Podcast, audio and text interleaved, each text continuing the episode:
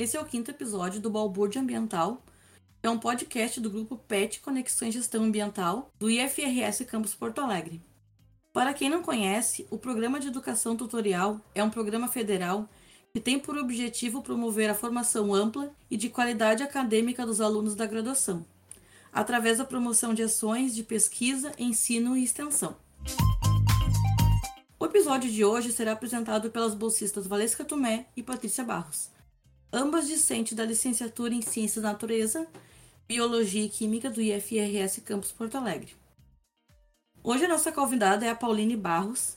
Primeiramente, obrigado, Pauline, por aceitar nosso convite. E agora, se tu puder falar brevemente um pouquinho sobre você e sua carreira acadêmica. Olá, tudo bem a todos? Primeiramente, obrigada pela oportunidade de estar aqui conversando com vocês. E eu comecei na minha carreira acadêmica através do curso de licenciatura em Educação do Campo, Ciências da Natureza, oferecido pela Universidade Federal do Rio Grande do Sul. Através desse curso, eu desenvolvi o meu trabalho de conclusão de curso, ao qual a gente vai discutir mais à frente. E agora, no momento, eu estou fazendo mestrado no curso de Educação em Ciências, também pela Universidade Federal do Rio Grande do Sul. Olá, eu sou a Patrícia e no episódio de hoje, como já dito, nós vamos conversar sobre o trabalho da conclusão de curso da Pauline com, intitulado A Violência contra a Mulher também está no campo. Se trata de um estudo sobre a rede de apoio às mulheres em situação de violência da rede rural de Viamão. Esse trabalho deu origem à sua dissertação de mestrado, que tem o título que A Sociedade Cala e a Escola Fala, que é uma investigação com professores de uma escola de campo para conhecer as práticas em relação à violência intrafamiliar narrada pelos estudantes. Pauline, poderia nos falar um pouco sobre como foi para ti desenvolver o teu TCC?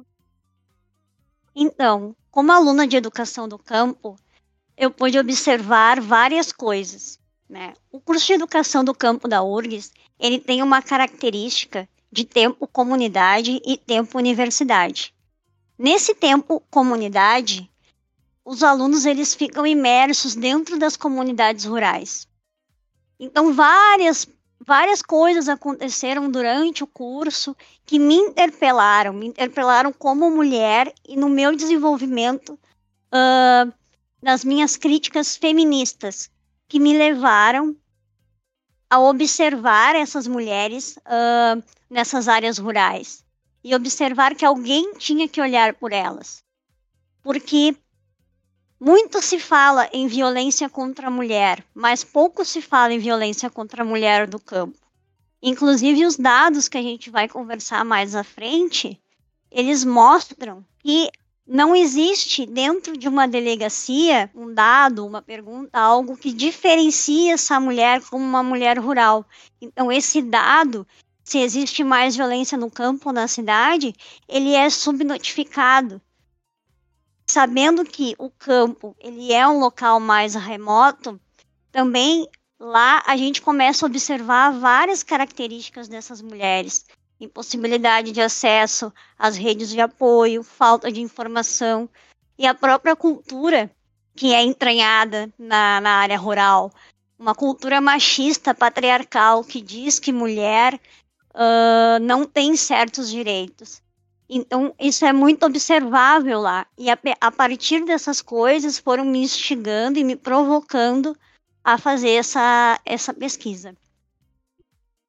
E quais motivos que te levaram para continuar nessa linha, a seguir por essa linha de pesquisa? Agora já falando do teu mestrado. Claro. Então, os números que eu descobri uh, acerca da violência contra a mulher, elas, eles foram números tão absurdos, né, de subnotificação, de silenciamento mesmo.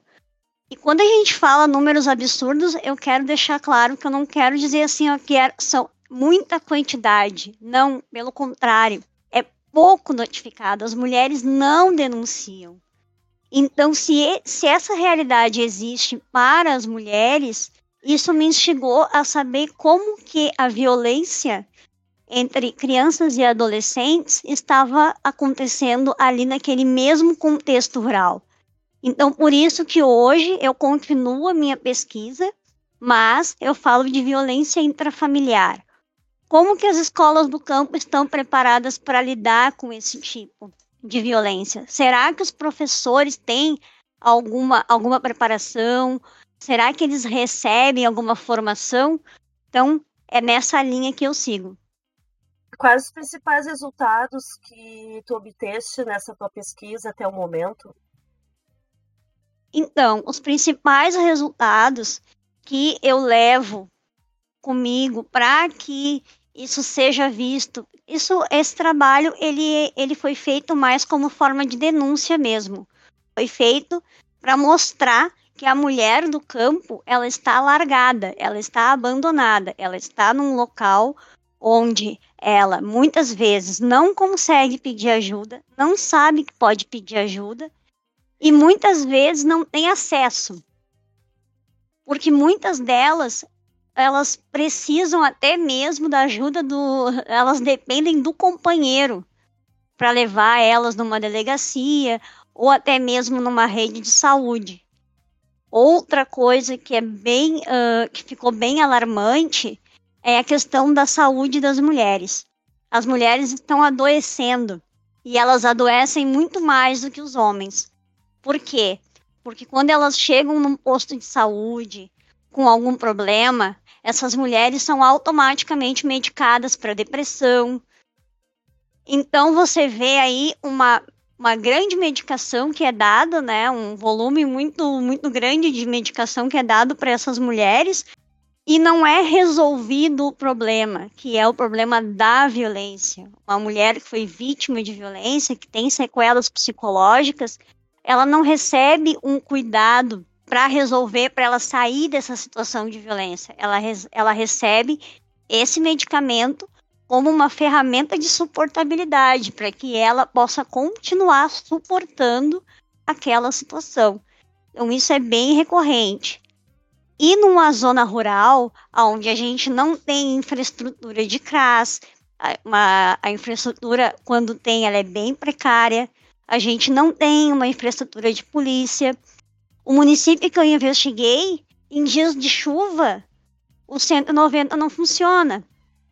Ou então não tem georreferenciamento. Dependendo da onde você liga, se você der o endereço, a polícia não sabe aonde ir, porque não tem georreferenciamento. Não tem vizinhos próximos, onde você possa gritar e algum vizinho denunciar. Se você gritar, ninguém não vai ouvir, né? Uh, existe também uma presença muito grande da uma imposição muito grande das religiões, aonde a mulher muitas vezes é discriminada caso ela tenha uma atitude de, de denúncia, né?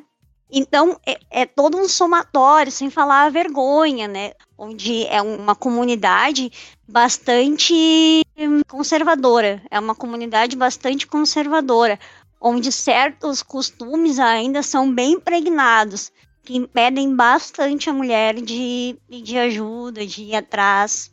Recente pandemia alterou de alguma forma os resultados, Pauline? Sim. Na pandemia, a gente teve uma realidade em que muitas crianças tiveram que sair das escolas e ir para com o fechamento das escolas, né? Tiveram que sair das escolas e ficar em casa. Então, isso impactou diretamente as mulheres. Porque as mulheres foram as que mais perderam emprego durante a pandemia. E culturalmente é atrelado às mulheres esse papel de cuidado, onde as mulheres têm que ficar em casa, as mulheres têm que cuidar das crianças. Então a violência, ela não é algo novo, ela não surgiu na pandemia, mas todo o contexto de pandemia, se notou um agravamento nesse, nesses índices de violência. Inclusive, nas zonas rurais, existiam, em épocas de não pandemia, existiam as vans itinerantes de saúde. E na pandemia, essas vans elas foram retiradas, o que agravou muito porque a maioria dos casos de violência contra a mulher, eles são detectados no Sistema Único de Saúde. E com a retirada desse serviço, muitas mulheres acabaram perdendo a única oportunidade que elas tinham de serem vistas, de serem notadas que estavam sofrendo algum tipo de violência. E não só os índices de violência contra a mulher aumentou também, mas os índices de violência intrafamiliar, o número de crianças abusadas sexualmente aumentou exponencialmente durante a pandemia. E tu acha que existem diferenças na rede de apoio e nos números de violência entre as mulheres que moram na zona rural e nas mulheres que moram na zona urbana? Sim, existe muita subnotificação. Porque a mulher na zona urbana, por mais uh, precária que seja a situação dela, ela ainda tem, ainda existe canais, ela ainda tem acesso a canais. Na zona urbana, conforme eu disse anteriormente, muitas mulheres não conseguem nem pegar um ônibus para ir a uma delegacia. Muitas mulheres, inclusive, acham que o homem está certo. Então, existe uma falta de informação na zona rural. Culturalmente, essas mulheres são ensinadas que elas, que o homem tem direito a fazer aquilo que elas fazem. Muitas mulheres não têm acesso a posto de saúde, muitas mulheres não têm acesso a telefone.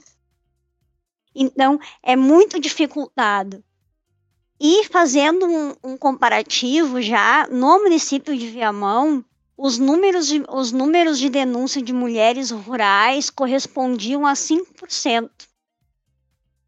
Então, isso não quer dizer que não exista violência no campo, né? Existe, o que quer dizer é que essas mulheres não estão conseguindo fazer a denúncia.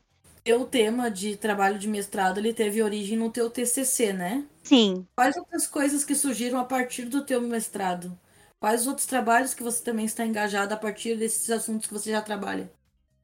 Então, conforme eu fui pesquisando, né, e fui me inteirando assim nas, nas coisas, eu passei a fazer parte da Comissão de Mulheres Trabalhadoras Rurais na FETAG, e essa, essa comissão ela me deu a oportunidade de uh, conhecer a realidade de outras mulheres rurais de todo o estado do Rio Grande do Sul. Então, uh, através dessa, dessa oportunidade, uh, hoje eu integro a Marcha das Margaridas, que é uma marcha que ocorre a cada quatro anos, onde mulheres rurais, mulheres indígenas das matas, das florestas e das águas se juntam para fazer reivindicações.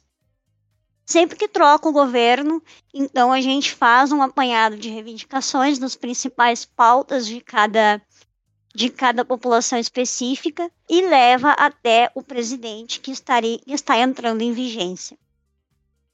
Também, através disso, eu fui eleita coordenadora financeira da ONG Feminino Plural, onde a gente faz trabalhos com mulheres para mulheres. Nesse trabalho, a gente coordena o centro de referência, alguns centros de referência para mulheres, que a gente acolhe mulheres vítimas de violência, encaminha para assistência social, encaminha também para psicólogas, uh, para assistência jurídica. Então a gente consegue fazer todo esse encaminhamento, dar esse apoio para essas mulheres vítimas de violência. E também fazemos cursos de preparação para capacitar mulheres que para trabalhar em favor de outras mulheres. Inclusive, está para sair um novo edital e assim que assim que sair a gente vai divulgar de um novo curso de capacitação para mulheres. Terias alguma forma, no caso, alguém, uma mulher que esteja, esteja ouvindo agora o nosso podcast, que possa, que precise dessa ajuda ou que queira entrar em contato e precise de um, de um atendimento jurídico ou algo, ou algo nesse, nesse sentido, é, teria como divulgar alguma forma de contato para essas, essas pessoas? Então, a gente trabalha nos CRMs, né? Então, cada município tem um CRM. Dependendo de onde é essa mulher, ela pode entrar em contato com o CRM da sua região ou então também pode entrar em contato conosco do coletivo feminino plural. Que o contato, eu vou pegar aqui o e-mail. A gente deixa o e-mail no, na descrição depois do podcast.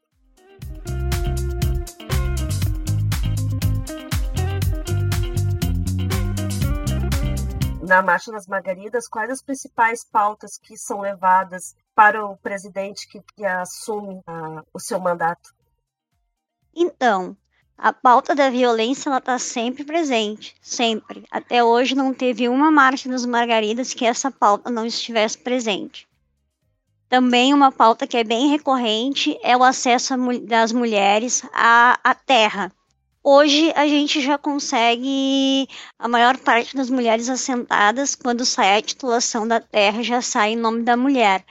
Essa foi uma conquista obtida através da Marcha das Margaridas direito à aposentadoria também, principalmente direito à saúde da mulher, atenção à saúde da mulher, onde essas vanilás, essas vans itinerantes de saúde, posto móvel de saúde, todos eles foram conquistados através da Marcha das Margaridas, onde tem barcos UTI que chegam em locais e comunidades remotas, foi uma, foi uma conquista nossa. Outra pauta também que é sempre presente é a agroecologia e a alimentação saudável.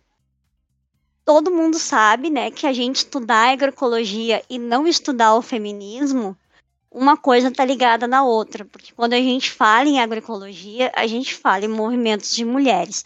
As mulheres, elas são protagonistas na questão da alimentação saudável, sem agrotóxico, né? Então, uma das coisas que faz esse movimento, inclusive o movimento de tirar essas mulheres dessas situações de violência, são as feiras agroecológicas, porque é uma maneira de dar a essa mulher uma independência financeira, para que ela possa, por suas pernas, por si mesmo, conseguir se manter e sair desses ciclos de violência. Então a agroecologia ela vem como uma forma de luta, ela vem para contribuir para o combate à violência contra mulheres, para a igualdade social e também para a equidade de gênero. Como tu mesmo já disseste, já obtiveram muitas, uh, vocês já obtiveram muitas conquistas, né? Mas ainda falta muito. Quais são as políticas públicas atuais que tu achas que são mais urgentes neste assunto? Que ainda não foram conquistadas, mas que realmente são imprescindíveis? Então, eu acredito que o caminho para que nossa realidade mude é a educação. Sempre através da educação. Porque ninguém nasce racista, ninguém nasce machista, ninguém nasce homofóbico. Tudo isso é uma coisa impressa na nossa cultura que a gente vai aprendendo ao longo da vida. Então, se você aprende a ser machista, você também pode aprender o contrário. Então, é necessário que se invista em políticas públicas para a educação, que se valorize a educação. Desde lá do início, do pequenininho, aprendendo a respeitar a mãe, a respeitar a coleguinha, aprendendo que esses papéis de gênero são coisas impostas pela nossa cultura. Isso, a, se a gente conseguir mudar esse quadro, fazer uma educação transformadora, a gente consegue aos poucos com que algumas, algumas coisas nem, nem sejam mais necessárias, como as políticas que combatem a violência contra a mulher. Porque quem luta contra a violência contra a mulher luta para que essas leis um dia não precisam mais existir, porque para que essa violência não exista mais. E eu acredito que só através da educação isso é possível. Coincidentemente, esse mês, nós estamos no mês de setembro, no qual é, existe uma campanha de conscientização contra o suicídio, é, conhecida como Setembro Amarelo. Terias alguma coisa a dizer a respeito sobre no que a violência contra a mulher ela impacta nesse, nesse número e nessa, nessas ocorrências? Então, Patrícia, nós estamos no país onde homens uh, cometem mais suicídio. Isso é uma característica da depressão em homens, tá? Por que, que eu falo de homens? Porque os homens eles se matam muito mais do que as mulheres. O índice de suicídio dos homens é mais alto. Por quê? Porque normalmente a característica da mulher, além ela procura mais os serviços médicos de saúde, então ela é mais medicada. O homem tem essa cultura machista de não procurar o médico, de não procurar ajuda. Então ele acaba suportando muitas coisas que a gente sabe que essa cultura patriarcal imprime, ela faz mal não somente para as mulheres, mas para os homens também. Ela coloca parâmetros onde homens não podem ser fracos, onde homens têm que ser responsáveis financeiramente pela saúde uh, financeira da família, né? Coloca toda uma, uma carga que muitas vezes eles não conseguem, não, não têm estrutura para segurar. Então, torna os índices de suicídio entre homens muito altos. Normalmente, o que a gente mais vê é na depressão do homem, ou ele se torna violento, ou ele tende a, ao uso de drogas e, e bebida, ou ele se suicida. Esses índices são bem altos. Então, para isso também que a gente tem que uh, prestar atenção nessa educação, nessa educação libertadora, para que esse machismo, esse patriarcado que é construído histórica e culturalmente, pare de afetar não somente a vida das mulheres, mas a vida dos homens, porque o machismo ele faz mal para todo mundo.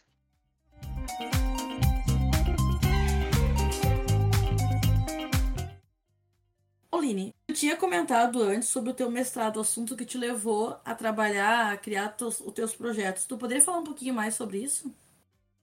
Então, eu queria, me instigou muito saber como que os professores estão preparados para lidar com esses casos de violência quando eles chegam na escola, né? Porque hoje, principalmente depois da pandemia, a gente teve um retorno uh, para salas de aula com os índices de ansiedade, alunas uh, mais ou menos ali uh, da sétima até o nono ano ali, com casos gravíssimos de crise de ansiedade, até mesmo de automutilação. E a gente sabe, a, através de conversas com essas alunas, né, que os motivos eles estão dentro de casa. Então, saber como que esses professores estão preparados e se eles estão preparados, porque não é fácil a gente receber esse, esses relatos, né? Chegar numa, chegar uma aluna e dizer assim, ah, eu estou sendo violentada uh, pelo meu pai ou pelo meu tio não é fácil receber esses relatos. A escola, apesar dela não ser a única agente nesses casos, ela é a principal, porque é o único espaço que o aluno tem para desenvolver a sua personalidade. É o único local que ele tem ali para ter a individualidade dele. Sem estar o pai e a mãe ali, né? Então ali eles podem ser eles, eles podem falar. Então, a maioria desses casos, eles acabam sendo falados na escola. E como é que esses professores vão fazer isso, né? Será que pode ser feita alguma coisa em sala de aula para resolver isso? E como desde o início eu trabalho com escolas rurais, então eu continuei esse trabalho em escolas do campo. Então hoje eu faço esse trabalho em uma escola da comunidade do Morro Grande de Viamão, que me acolheu desde o início, né, para saber como esses professores estão preparados para lidar com isso. A comunidade de lá, ela é uma comunidade rural, mas a escola ela está numa comunidade urbana. 70% dos alunos são de origem rural e alguns alunos são de assentamentos. Uma coisa bem legal também de se, de se dizer que os alunos dos assentamentos, eles são, se percebe uma maior educação política neles. Quando a gente fala também nas mulheres vítimas de violência, esse, esse, essa realidade ela replica, porque as denúncias de violência contra a mulher, a maioria delas são de mulheres uh, do, de assentamentos. O que, que nos diz isso? Não diz que o assentamento é um, lugar, um local violento para as mulheres, mas diz que lá naquele assentamento está tendo roda de conversa, está tendo política pública, está tendo. As mulheres estão tendo acesso. Acesso que outras mulheres de outros locais não estão tendo. A mesma coisa dentro da escola, se replica, essa realidade se replica. Crianças dos assentamentos, elas conseguem ter mais acesso à informação, então significa, tem mais formação de base do que crianças fora de assentamento a respeito do, do desses encaminhamentos que tu está falando aí, é, hoje, quais são as orientações que os professores têm para seguir, ou a escola? São as orientações que hoje eles têm para dar um encaminhamento? Eles fazem esse reconhecimento que a criança está sofrendo essa violência, né? Quais, quais orientações que eles têm que tu, tu reconheceu ou que eles estão seguindo? depende do que que do que está acontecendo com cada aluno. Então, cada caso é um caso. Quando chega o relato de abuso para o professor, o professor encaminha esse aluno para, para, a orientação da escola e a escola é obrigada a acionar conselho tutelar, acionar assistente social, em alguns casos até mesmo a polícia. Mas esse é só em último caso que a escola aciona a polícia. Normalmente, quem aciona a polícia é o conselho tutelar, são as assistentes sociais. Quando os casos eles são diagnosticados pelo professor, ou seja, não foram relatados pelos alunos, mas o professor ele nota alguma característica no comportamento dessa criança, o professor gera um relatório, esse relatório é encaminhado para a coordenação pedagógica, que, por sua vez, chama os responsáveis e pede providências e dá um prazo. Nosso principal problema é quando os processos saem da escola. Quando a escola faz o que ela tem que fazer e sai da mão da escola, quando cai na mão do poder público aí a gente encontra um grande entrave. Muitos não vão para frente, muitos, uh, muitas vezes a mãe fica braba com a escola, tira a criança da escola. Então a gente vê essa realidade assim que muitas vezes quem deveria uh, proporcionar a proteção para essa criança muitas vezes acaba sendo conivente. Então, hoje na escola que eu que eu faço a pesquisa, a gente tem casos de mães que tiraram as crianças da escola porque não queriam lidar com a situação. Realmente é bem, bem complicado essa situação, principalmente quando ela já é abafada dentro de, dentro de casa. E quanto aos professores, qual a tua percepção? Eles realmente estão preparados? Eles estão preparados? Ou se não estão, se existe alguma algum suporte do próprio, dos próprios poderes públicos para que haja essa formação de preparação dos, dos professores para esse tipo de caso?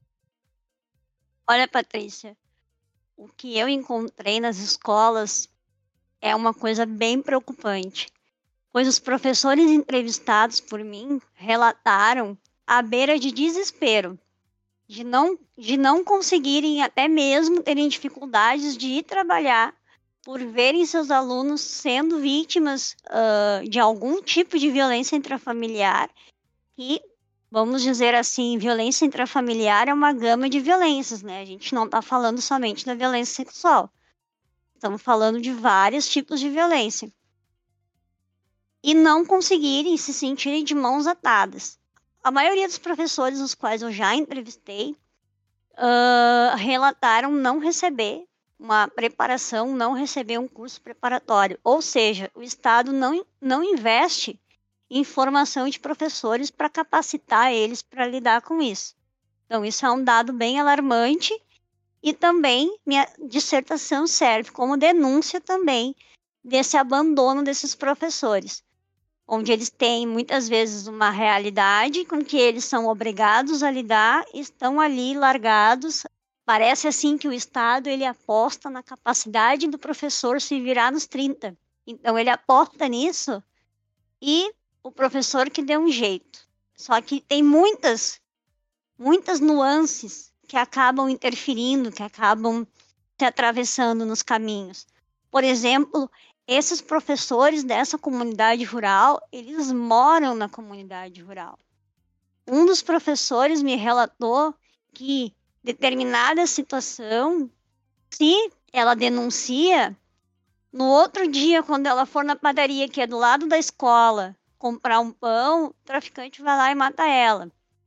E me relatou dessa forma: eu tenho medo, eu tenho medo de denunciar. Aqui na escola acontece de tudo, acontece desde tráfico de drogas até mesmo prostituição infantil. Então, a gente não sabe até que ponto a gente pode ir. Até que ponto eles não vão uh, nos pegar na rua, palavras dos professores, né?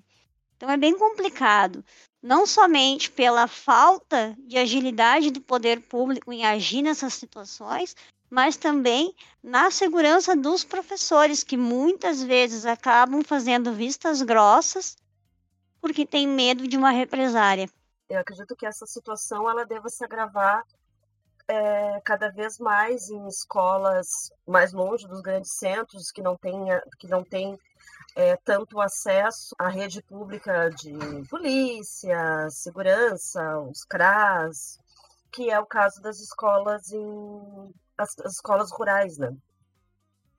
No caso específico dessa escola que eu pesquiso, eles até conseguem ter bastante acesso.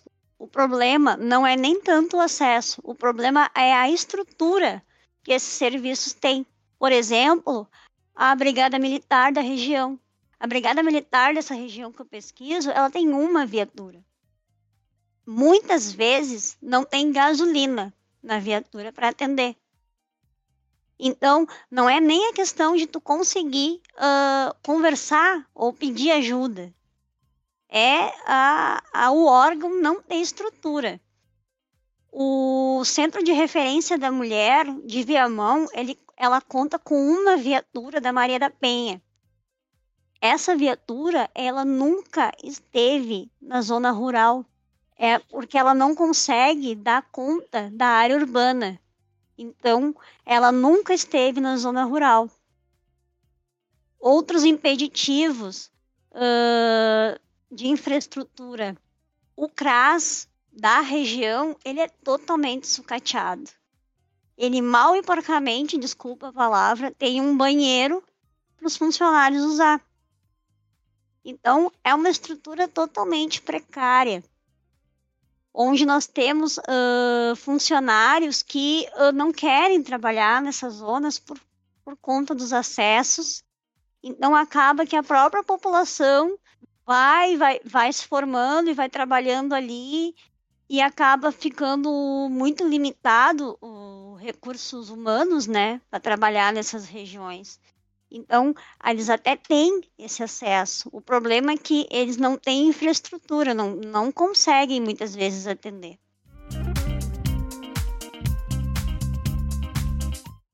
Pauline, tu teria mais alguma questão, algo que tu queria abordar, falar, que a gente não debateu até o momento?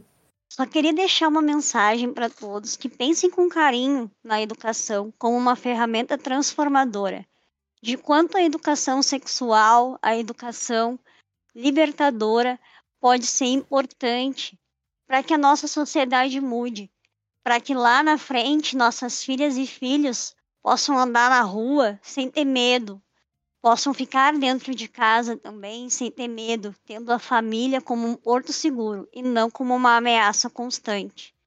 Pois tanto as vítimas de violência, as mulheres vítimas de violência, quantas crianças e adolescentes que se, vitim, que se que acabam por vezes sendo vítimas desse tipo de violência, o impacto causado psicologicamente nessas pessoas é enorme, é imenso. E acaba tornando uma legião de adultos doentes por conta de coisas que aconteceram na infância. Então, faço esse apelo para que se pense com carinho e que se seja investido na educação, não somente de crianças e adolescentes, mas na educação de todos como um todo. Educar para a sociedade, para tornarmos cidadãos melhores para o mundo.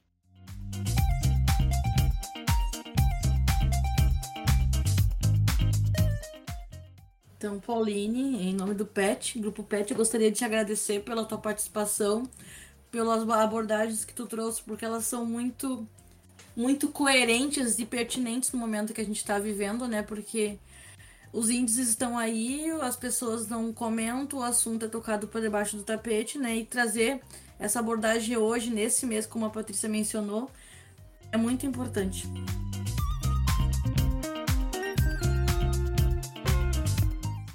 Então, pessoal, esse foi o Balbúrdia Ambiental. Espero que vocês tenham curtido o episódio. Não esqueçam de curtir nossas redes sociais, no Instagram, no Facebook e também no YouTube. Esperamos vocês no próximo episódio. Até mais!